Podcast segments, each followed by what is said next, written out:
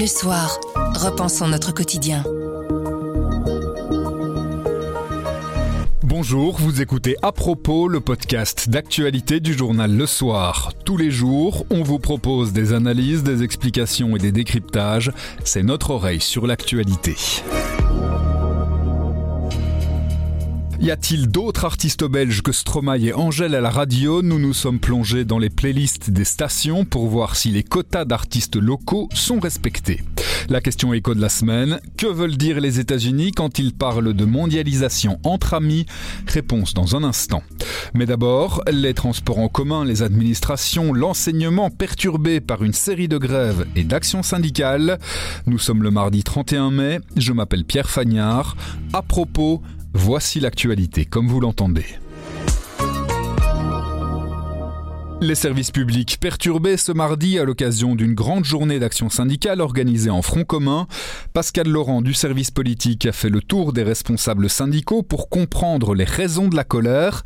Nous, on a appelé Pascal et on lui a demandé quel était l'objectif de cette grève. Elle a pour objectif, euh, de manière très résumée, de clamer haut et fort le mal-être des travailleurs du service public. Alors, euh, il faut évidemment gratter un peu pour savoir ce qu'il y a derrière ce mal-être et on peut dire qu'il y a quatre grands problèmes. Le, premier, ça ne surprendra personne, c'est la question du pouvoir d'achat, puisque les travailleurs du service public euh, ne vivent pas sur une autre planète que la nôtre. Hein. Ils sont confrontés, comme les travailleurs du service privé, euh, bah, aux difficultés de fin de mois, aux prix qui augmentent, à l'essence qui est chère, euh, aux factures de gaz et d'électricité. Donc voilà, tous ces gens sont confrontés à l'érosion de leur pouvoir d'achat et réclament eux aussi un geste de leur employeur, leur employeur qui est le politique, puisqu'on parle des services publics. Ça, c'est la raison principale. La deuxième, c'est que les, les syndicats dénoncent aussi ces dernières années un manque criant d'investissement puisque avant le Covid, on a eu une période où les pouvoirs publics essayaient de limiter leurs dépenses et donc on a diminué les investissements, on a diminué euh, les budgets, on a moins remplacé le personnel et puis nous avons également euh,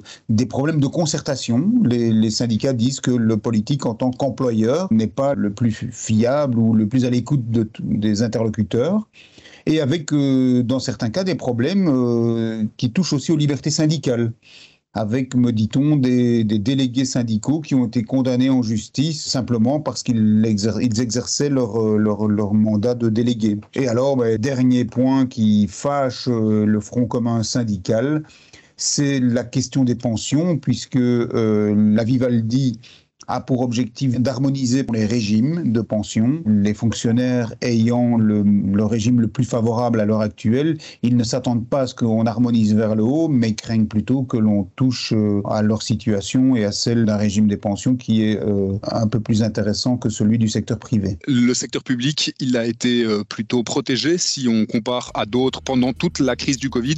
Pourtant, ça n'a pas empêché ce fameux mal-être de s'installer. Oui, le service public a été protégé. Il n'y a pas eu de licenciement de travailleurs, il n'y a pas eu de chômage euh, corona pour, euh, pour les travailleurs du service public. Eux répondent oui, mais c'est vrai, mais on a continué à travailler et on n'a jamais reçu de récompense pour cela, à l'inverse d'autres secteurs. Grand angle. Les artistes belges francophones sont-ils suffisamment mis en valeur sur les ondes de nos radios? Quelles sont les règles en vigueur et sont-elles respectées? Le Soir a enquêté pendant plusieurs mois par l'intermédiaire de Xavier Kounas, Alain Genotte et Cédric Petit.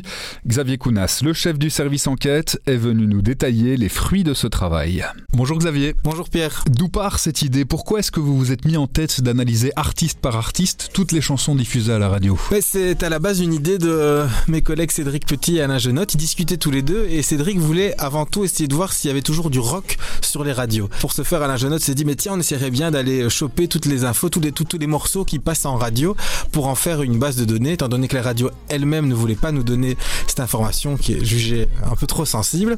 Et donc moi en entendant ça, à un moment je me dis mais on est bien en train ici de se créer un registre avec tous les morceaux qui passent minute par minute à la radio sur euh, les différentes grandes radios belges. Et puis en discutant alors tous les trois, en échangeant même avec certains collègues, on s'est dit qu'on pouvait faire beaucoup plus de choses que simplement regarder si on passe du rock, de la pop ou du hip-hop sur certaines radios, mais peut-être plutôt mettre l'accent sur euh, ces quotas, donc la, la, présence des artistes locaux. Sometimes I feel good.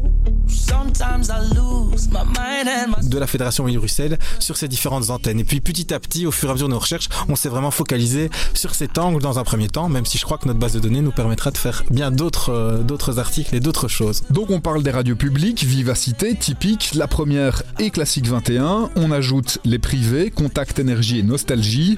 Les données remontent à juillet 2021 pour les radios de la RTBF et Nostalgie, à octobre pour les autres. Premier et principal obstacle de cette enquête, construire cette fameuse base de données? Oui, on est parti de rien en fait. On n'avait ni la liste de, chansons qui passent à la radio, ni une liste d'artistes de la Fédération Wallonie-Bruxelles. Donc dans les deux cas, on a dû euh, oui, trouver des méthodes pour le créer. D'un côté, cette petite routine qui permet d'aller écouter ce qui se passe en radio et de créer une base de données de quasi 300 000 titres pour finir sur l'ensemble de notre étude. Et euh, de l'autre côté, eh bien, on a essayé de créer ce registre officiel des artistes de la Fédération Wallonie-Bruxelles. C'est-à-dire qu'on a pris tous des sites ouverts, que ce soit Wikipédia, euh, l'Ultra Top, qui est le, top 50 belge. Il y a une association britannique qui aussi a accepté de partager avec nous tous les titres belges qu'elle diffuse. Et puis, il existe un site du Conseil de la musique qui euh, liste également tous les artistes euh, liés à la communauté française. Et donc, on a pris tout ça, on les a mélangés. À chaque fois, on s'est posé la question, tiens, est-ce qu'ils sont belges, oui ou non? Est-ce qu'ils sont surtout Fédération Wallonie-Bruxelles, oui ou non? Et on a compilé ce répertoire, euh, made in le soir, si je peux dire, avec au total plus de 6000 artistes euh, identifiés comme étant liés à la Fédération Wallonie-Bruxelles, qui passent évidemment pas tous en radio, mais on avait besoin de ce fichier source pour pouvoir après vérifier si les quotas sont respectés ou pas. Si je pouvais, je vivrais loin des problèmes et des dilemmes. C'est un peu fou de se dire que la définition même de ce qu'est un artiste Fédération Wallonie-Bruxelles, c'est pas clair pour une institution par exemple comme le CSA. Mais en fait, on pensait que ce serait très simple d'avoir cette liste. Je sais pas, un peu naïvement, on s'est dit, il existe, comme ils doivent vérifier les quotas, il existe bien quelque part un listing qui dit, voilà les artistes qui font partie du quota et ceux qui n'en font pas partie.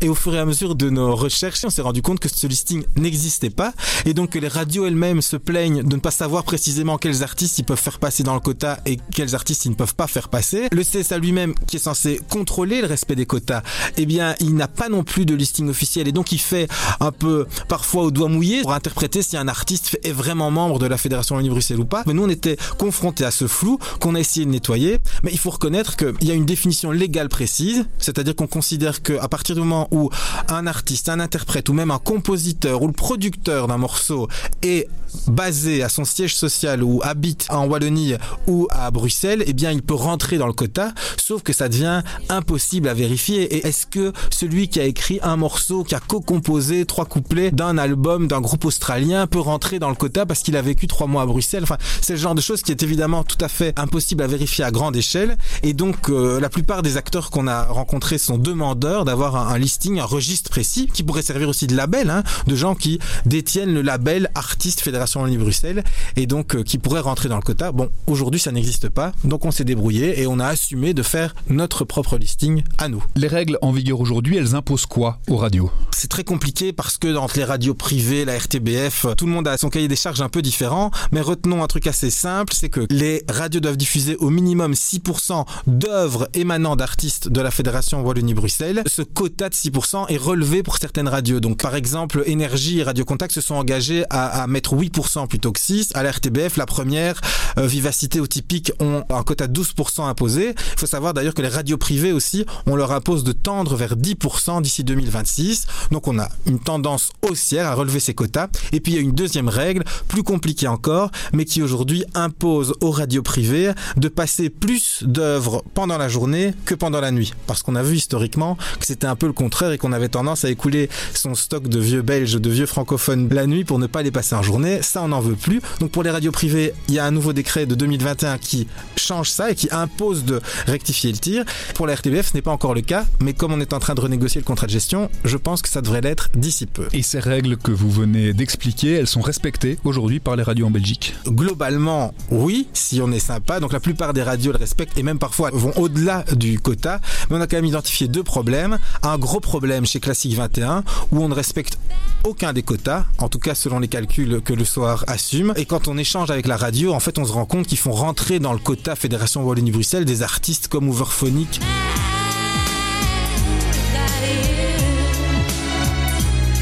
Qui Choice, Finger, mais des choses qui sont à nos yeux des morceaux euh, totalement flamands et qui n'ont rien à faire dans le quota Fédération Wallonie-Bruxelles. Donc un petit euh, carton rouge pour Classique 21. Et puis pour Nostalgie, le quota global est respecté. Par contre, ils ne se sont pas encore mis en accord avec le nouveau décret qui impose donc un passage d'au moins trois quarts des œuvres dans la journée. Le déséquilibre est encore trop important entre ce qui se passe en journée et la nuit. Et donc là-dessus, bon, le CSA est pour l'instant tolérant, mais il n'est pas exclu s'ils n'adaptent pas un peu leur euh, programmation, ils se fassent pas taper sur les doigts prochainement. Je suis pas tout seul à être tout seul.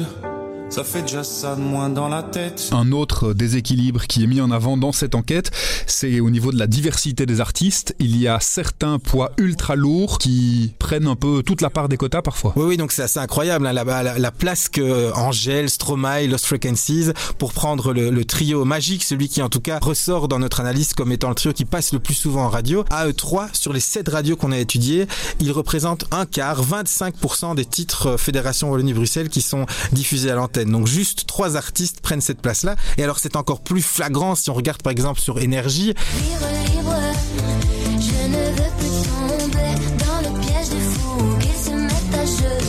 Est évidemment une radio commerciale musicale qui passe beaucoup de tubes, mais là, ces Belges-là font, font quasi la moitié de l'ensemble des titres belges juste à eux trois. Pour faire un petit calcul, mais sur la période étudiée, ces trois artistes passent en moyenne, je dis bien en moyenne, 17 fois par jour, donc 6 fois chacun. C'est évidemment énorme. Je sais pas si c'est de la diffusion ou du matraquage dans ce cas-là. Il y a clairement des cannibales ou des, des bulldozers qui permettent de doper le quota. Petite parenthèse d'ailleurs, Énergie n'arriverait pas à respecter son quota sans ces trois artistes aujourd'hui. Pour terminer, les acteurs du secteur culturel que vous avez pu interroger, ils en pensent quoi de ces quotas? C'est une bonne ou une mauvaise chose? Ils sont partagés. Euh, certains euh, soulignent que sans ces quotas, c'est le cas au CSA notamment, on n'aurait pas justement eu d'Angèle, de Stromae et on n'aurait pas pu faire émerger des nouveaux euh, talents. C'est aussi le but hein, de ces quotas, même si par exemple des artistes morts rentrent aussi dedans. On pourrait se poser la question s'il ne faudrait pas mieux cibler à un moment ces quotas. Certains veulent les relever fortement, jusqu'à 25% parfois, bah, au motif de dire c'est comme ça qu'on va pouvoir mettre réserver du temps d'antenne à des, à des jeunes, à des talents belges. Et puis les radios, certaines ont quand même tendance à freiner en disant attends, attention quand même à ce qu'on fait parce que il ne suffit pas de faire des quotas, il y a peut-être d'autres façons de promouvoir des jeunes artistes, de faire des émissions spécifiques, euh, des interviews par exemple de ces artistes qui ne rentrent pas dans la programmation musicale, de les aider à se produire sur scène. Et c'est peut-être une façon plus efficace aussi de leur permettre de s'envoler parce que si on pousse les quotas trop haut, mais à un moment il y a le risque que pour les respecter, on finisse par euh, tous diffuser à peu près la même chose ou que ces géants déjà très commerciaux aujourd'hui comme Angèle Stromae prennent encore plus de place demain uniquement pour respecter le quota. Donc il y a un travail d'équilibriste à respecter. Je pense qu'ils ont servi à quelque chose, ils servent à quelque chose. On ne les remet pas en cause, on ne remet pas leur existence en cause. Par contre, pour qu'ils soient efficaces, il faut sans doute les affiner au mieux. Et là, bah, il y a tout un débat, en tout cas qui va encore être mené ici euh, pour la RTBF, vu qu'on revoit son contrat de gestion et qu'il faudra revoir ces fameux quotas. Merci beaucoup Xavier. Merci Pierre.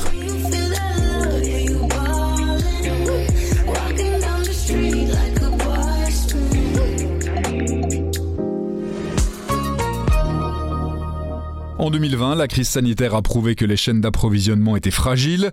Qu'il s'agisse de principes actifs de médicaments ou de masques, les pénuries ont touché tout le monde. Une idée a donc germé, la diversification pour augmenter le nombre de fournisseurs ou en trouver des plus proches. Depuis, les Américains vont plus loin et parlent de mondialisation entre amis. Notre expert Dominique Burns vous explique de quoi il s'agit. Dans un discours récent devant l'Atlantic Council, la secrétaire au Trésor américaine Janet Yellen a été très clair. Il s'agit de privilégier les échanges entre alliés, entre pays qui partagent les mêmes valeurs, la même façon de voir la manière dont doit tourner l'économie mondiale. C'est très différent de la diversification. La diversification ne remettait pas en cause le libre-échange, ni le principe fondamental qui était qu'il fallait intégrer un maximum de nations dans l'économie mondiale. Ici, la mondialisation entre amis, c'est une toute autre histoire.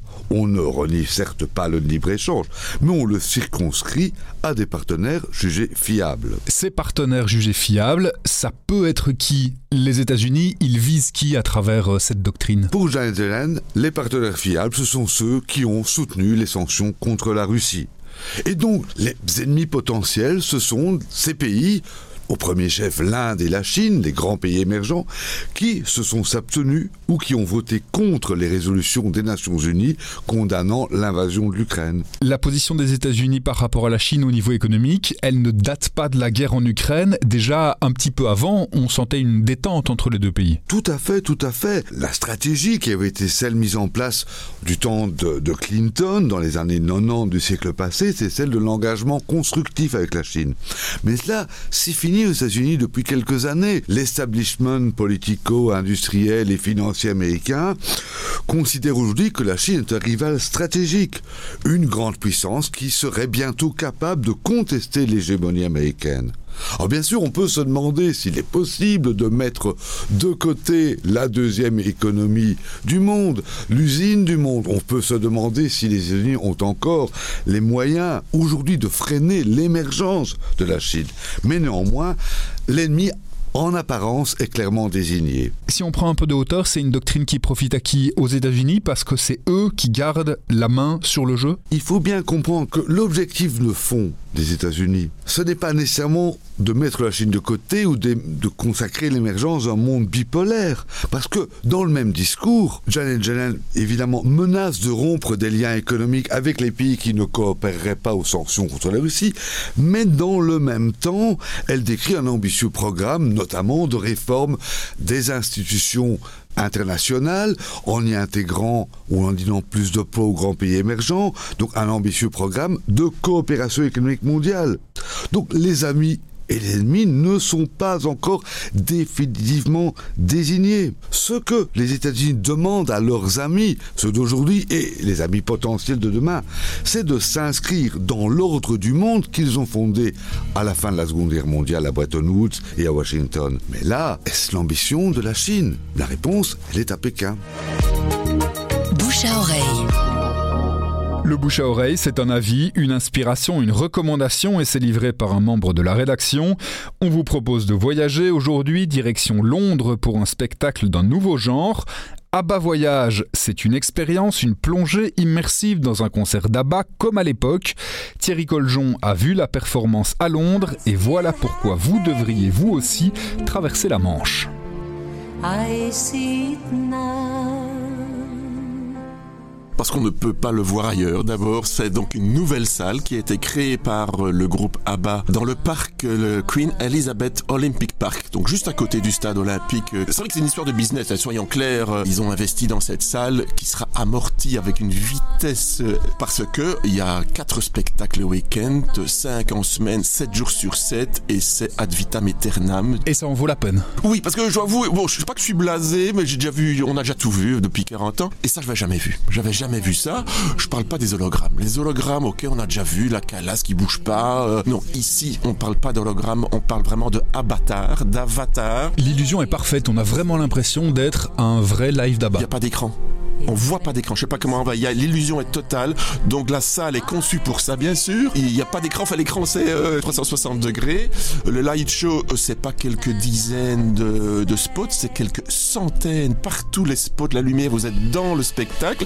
Il y a des soucoupes volantes qui vous descendent à un moment. Il y a des fils de lumière qui descendent jusqu'à vous. Enfin voilà. Ce n'est que quand vous voyez sur grand écran, comme dans n'importe quel concert de rock, vous avez des grands écrans. Là, on voit au grain de la peau que c'est de la 3D, mais c'est tellement bien fait, les cheveux d'Agneta, etc. Mais c'est vraiment bluffant parce que vous oubliez vite que vous êtes en train d'applaudir du numérique, vous êtes dans le spectacle, vous chantez, vous dansez, vous applaudissez, et il y a une interaction parce qu'il y a un groupe live, il y a 10 musiciens, dont trois choristes qui sont là et qui jouent vraiment la musique. Et souvent, les musiciens, les quatre, euh, Benny, Bjorn, Agneta et Frida, s'adressent à eux. ouais. Et ils se parlent. C'est tous les soirs jusqu'à la fin des temps à Londres, au Parc Olympique. Et c'est en vente uniquement sur le site www.abavoyage.com.